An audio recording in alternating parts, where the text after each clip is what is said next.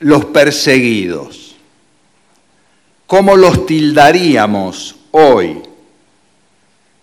Diríamos o estaríamos hablando de la pobreza, de los marginados, de los indigentes y de los encarcelados.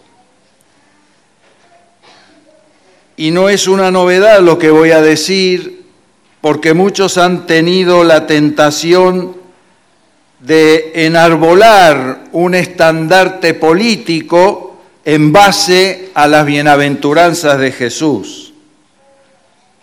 Pero nosotros humildemente decimos que nadie se haga la ilusión de enarbolar las bienaventuranzas de Jesús con fines políticos porque las bienaventuranzas de Jesús tienen un profundo significado espiritual, con muy importantes ramificaciones para el hombre y la mujer de todos los tiempos, para la familia, para los jóvenes, para la sociedad, para todo el mundo. No queremos decir que Jesús no tenía interés en todos estos que hemos mencionado, en los pobres, los que lloran, los que tienen hambre y sed, los perseguidos. Él vino para estar con ellos. Él compartió mucho con ellos y nosotros también tomamos el ejemplo de Jesús y lo hacemos. Pero en el Evangelio leemos que cuando la gente veía en Jesús todo este poder extraordinario, maravilloso, porque Él era Dios, querían hacerlo rey, porque les iba a servir para sus propios fines. Y leemos en el Evangelio que cuando Jesús percibía esto, Él se escurría y desaparecía de entre ellos. Con razón Jesús dijo, mi reino no es de este reino. Jesús vino para salvarnos, para darnos vida eterna, para enseñarnos el camino a Dios, para restaurarnos de nuestra situación pecaminosa. Otro detalle importante que tenemos que considerar es la secuencia de las bienaventuranzas. Y no es casualidad que aparezcan en este orden. Lo repetimos, en primer lugar aparecen los pobres en espíritu, luego aparecen los que lloran, luego vienen los mansos. Y lo que hoy estamos estudiando, los que tienen hambre y sed de justicia. Para poder llegar a tener hambre y sed de justicia, debemos primeramente ser pobres, sentirnos pobres en espíritu. Nadie que quiera acercarse a Dios lo va a hacer sintiéndose capaz sintiéndose que Él puede hacer todo. Para acercarse a Dios debemos despojarnos de nuestra riqueza y sentirnos despojados. Luego, para acercarnos a Dios debemos llorar nuestra condición de pecadores es imposible poder entrar en una relación con Dios sin antes haber reconocido y llorado nuestros pecados. Luego vienen los mansos también. Debemos despojarnos de nuestro orgullo, de nuestra pedantería espiritual diciendo que todo lo podemos. Y entonces estaremos apropiados para sentir hambre y sed de Dios, de la justicia. Esta es una señal de vida espiritual, de una nueva naturaleza, de nuevas tendencias, de nuevos sentimientos y emociones que han sido transformados a la luz del Evangelio y de la persona del Señor Jesús. El pecado nos separa de Dios. El pecado nos robó, nos lastimó, nos despojó, nos alienó y nos dejó en esta condición. Y el Señor Jesús vino para rescatarnos de esa situación y para que nosotros tengamos vida eterna. ¿Cuál era el peligro de la iglesia de la Odisea cuando el Señor Jesús les habla a las iglesias? Y nosotros sabemos que la iglesia de la Odisea está representando la iglesia de los últimos tiempos, de estos tiempos y de los que vendrán de ahora en más. Esta iglesia, los creyentes decían, yo soy rico y de ninguna cosa tengo necesidad. Y el Señor Jesús le dice a esta iglesia y a los creyentes, no sabes que eres un desventurado, un miserable, pobre, ciego y desnudo. Otra, otro detalle que debemos destacar es notar la relación que la Biblia tiene o hace entre las funciones básicas del cuerpo y las del espíritu. Vamos a mencionar algunas.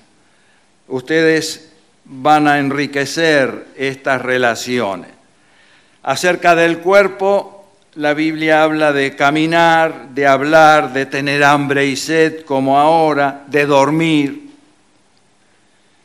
Y cuando la Biblia está hablando acerca del espíritu, hace una relación. Acerca del caminar, por ejemplo, dice, andad como hijos de luz. Y el apóstol Pablo, al hablar de, de la armadura del creyente, dice, calzado los pies con el apresto del Evangelio. Está hablando en términos espirituales. Acerca del hablar, también dice, hablando con salmos e himnos espirituales. Bueno, del hambre y sed ya lo estamos viendo. Bienaventurados los que tienen hambre y sed de justicia. Todo esto es en un sentido espiritual.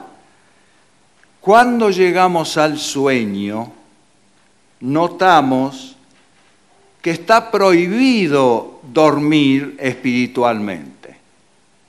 Miren lo que dice, no durmamos como los demás despiértate tú que duermes. Bueno, los discípulos en Getsemaní se dormían físicamente y espiritualmente, y Jesús los recriminó y les decía que era hora de levantarse, de estar despiertos. El adormecimiento espiritual es la gran puerta abierta a las tentaciones del enemigo para nuestras almas. Y como estamos viendo, el adormecimiento espiritual nos quita el hambre y la sed espiritual. El último detalle que queremos mencionar en relación con el hambre y la sed de justicia es ver el profundo significado que se vuelca en esta expresión. Y nosotros nos preguntamos, ¿Por cuánto? ¿Qué cantidad? ¿Hasta cuándo debemos tener hambre y sed de justicia? Recordemos que la justicia es uno de los atributos de Dios. Y cuando nosotros decimos hambre y sed de justicia, lo que nosotros estamos queriendo decir es que tenemos hambre y sed de Dios, de Él, de la persona de Dios en nuestras vidas. La idea original no es tener hambre y sed por un poco de hambre y un poco de sed. No, el que tiene hambre y sed de justicia no se satisface con un vaso, un vaso de agua, ni tampoco con una bandeja de comida. El que tiene hambre y sed de justicia, quiere decir que tiene hambre y sed de Dios, está queriendo una fuente de agua inagotable que satisfaga profundamente su vacío y su necesidad espiritual. El que tiene hambre y sed de justicia no se conforma con esa bandeja, necesita al chef, al que fabrica todo. Por eso es que nosotros necesitamos y clamamos por Dios, por Jesús, que son la fuente de nuestra necesidad espiritual. Aquí podemos agregar que la vida cristiana no es un pasatiempo, no es un entretenimiento. Nosotros no nos satisfacemos con un poquito de pan y un poquito de agua. Estamos necesitando todo de Dios para que Él llene completamente nuestras vidas. Seguramente que a ustedes ya se les cruzó al hablar de todo esto de hambre y sed, el ejemplo del hijo pródigo. Cuando me tocó hablar acerca de este pasaje, yo quiero decirles que lo primero que se me cruzó en la mente fue justamente el ejemplo del hijo pródigo. No vamos a entrar en detalles porque ya conocemos todo, pero sí refrescar las tres secuencias en la experiencia del hijo pródigo.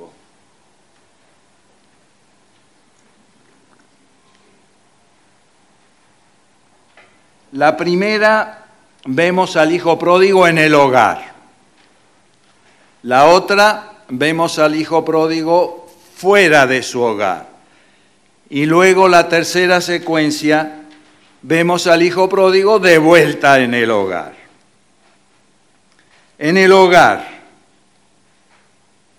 lo veíamos, lo vemos en comunión con su Padre, con sus necesidades satisfechas y en dependencia y en seguridad.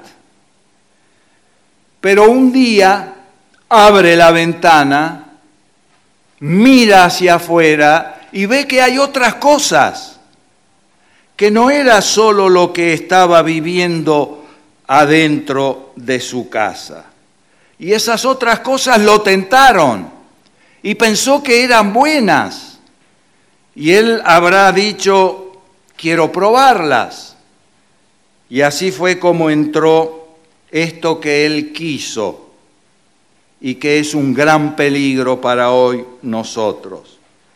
Vivir a su manera, salir de su casa, independizarse, vivir a su manera y ser Él. Y así lo hizo, se fue de su hogar, vivió a su manera, pero nosotros no estamos formados para vivir a nuestra manera. Dios colocó eternidad en nuestros corazones. ¿Qué quiere decir esto? Que nosotros separados de Dios no podemos vivir. Y a veces nosotros tratamos de llenar ese vacío interior sustituyendo a Dios con otras cosas. Esto fue lo que quiso hacer el hijo pródigo. ¿Cuánto le duró? empezó a sentir hambre y sed, un gran vacío interior espiritual. ¿Qué hacemos nosotros cuando sentimos así, fuera del hogar, como el hijo pródigo? Miren qué antigua es esta experiencia. Ya en la época de Jeremías, Dios le decía al pueblo, Dos males ha hecho mi pueblo. Me dejaron a mí fuente de agua viva y cavaron para sí cisternas rotas que no retienen agua.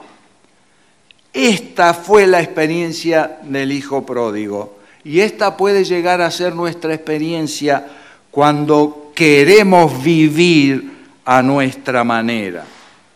Esta experiencia es muy dolorosa porque el vacío espiritual no podemos llenarlo con nada que no sea Dios. Y ahora lo vemos de vuelta en el hogar. ¿Cuál fue el resultado? Miren ustedes. Fuera de su hogar, allí donde estaba, ¿qué pensó? Se le cruzó por la mente la casa de mi padre.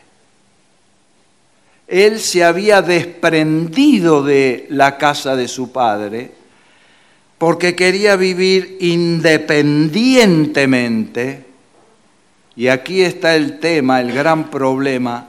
No estamos llamados a vivir en independencia, porque la libertad nuestra no la vamos a encontrar en nuestra independencia, sino que la libertad nuestra la vamos a encontrar en la dependencia nuestra de Dios, porque Dios nos hace libres y entonces al ser nosotros dependientes de Él, vamos a experimentar la verdadera libertad. ¿Y cuáles fueron los pasos del joven fuera de su hogar? Miren ustedes, primero, se sintió pobre, lo que estamos viendo en las bienaventuranzas. Lloró su condición. Se vuelve manso, ya la pedantería se terminó. Tiene hambre y sed de justicia. Y con todo esto vuelve a su padre y su padre lo recibe. Con razón, la palabra de Dios dice que el Señor es paciente para con nosotros, no queriendo que ninguno se pierda, sino que todos procedan al arrepentimiento. Yo dudé mucho en presentar lo que voy a presentar ahora, porque dije, la hora no va a dar, nuestra mente está en la mesa del mediodía en nuestras casas. Este es un ejercicio mental, los jugos gástricos no van a dar. Entonces, ¿lo hago o no lo hago? Bueno, lo voy a hacer y este es un problema de ustedes. Yo, yo ya lo tengo resuelto. Pero es un enigma. Concéntrense no lo voy a repetir. Pero hay que volcar sentido espiritual a lo, que, a lo que voy a decir, porque esto hay que entenderlo espiritualmente. Es muy probable, y estoy convencido que ninguno de nosotros vamos a ir a beber agua de las cisternas rotas y estoy seguro que ninguno de nosotros vamos a comer algarrobas. Pero todos corremos el riesgo de llenar nuestro vacío espiritual con alfajores, chocolatines, chupetines, galletitas, caramelos, aguas saborizadas y otros. ¿Qué hacen todas estas cosas? Suplen el hambre, entretienen, sacian momentáneamente la sed, nos sentimos satisfechos, nos emocionan, nos transportan, volamos, no son tan malos tampoco son buenos. Lo único que su frecuencia, el uso frecuente, después nos traerá colesterol, presión alterada, somnolencia, agotamiento, falsa saciedad. De esto también debemos cuidarnos para no deteriorar nuestra vida espiritual. Y ahora sí, un minuto para que ustedes dijeran esto y luego quiero terminar con cuatro versículos que están unidos y entrelazados.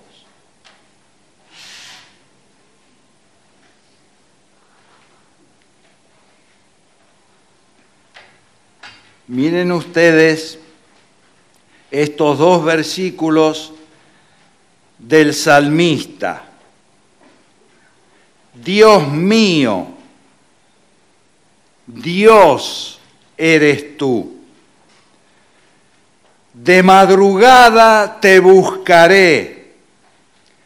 Mi alma tiene sed de ti. Mi carne te anhela en tierra seca y árida, donde no hay aguas, para ver tu poder y tu gloria. Como el siervo brama por las corrientes de las aguas, así clama por ti, oh Dios, el alma mía. Mi alma tiene sed de Dios del Dios vivo, ¿cuándo vendré y me presentaré delante de Dios? Y ahora la invitación de Jesús sigue vigente hasta el día de hoy. Si alguno tiene sed, venga a mí y beba. Yo soy el pan de vida, el que a mí viene nunca tendrá hambre, y el que en mí cree no tendrá sed jamás. Bienaventurados los que tienen hambre y sed de justicia, porque ellos serán saciados. Señor, queremos darte muchas gracias porque tú conoces nuestro ser interior, la profundidad de nuestra intimidad. Somos orgullosos, queremos arreglarnos por nuestra propia cuenta, queremos vivir a nuestra manera, muchas veces hacemos pozos para satisfacer nuestro vacío interior, pero son pozos pinchados que no retienen agua, no satisfacen nuestra necesidad espiritual. Y hoy queremos unirnos al clamor del salmista diciéndote que tenemos sed de ti, te necesitamos, te anhelamos, tenemos hambre de tu palabra. Queremos dejar todas esas otras cosas secundarias que no nos satisfacen y que no pueden llenar nuestro vacío interior. Gracias Señor porque tú has llegado hasta nosotros para traernos agua de vida eterna. Tú eres la fuente inagotable de agua, tú eres el pan de vida eterna que nosotros podemos así alimentar nuestro ser interior. Señor, que el Espíritu Santo pueda hablarnos a cada uno en esta mañana, al volver a nuestros hogares, a nuestras familias, para que podamos, Señor, tener este, este hambre profundo y esta sed profunda por ti, por tu palabra, por las verdades espirituales, para no entretenernos más en las cosas que podemos ver a través de la ventana de nuestras vidas a nuestro alrededor, en el mundo, tantas cosas carnales que el diablo quiere presentarnos. Gracias Señor por tu palabra, por tu paciencia, porque tú nos amas, quieres lo mejor para nosotros. Gracias Señor por el Espíritu Santo que pacientemente nos busca, nos habla y quiere que nosotros podamos formar en nuestro ser la imagen preciosa de Jesús. Señor, te necesitamos en el nombre de Jesús. Amén.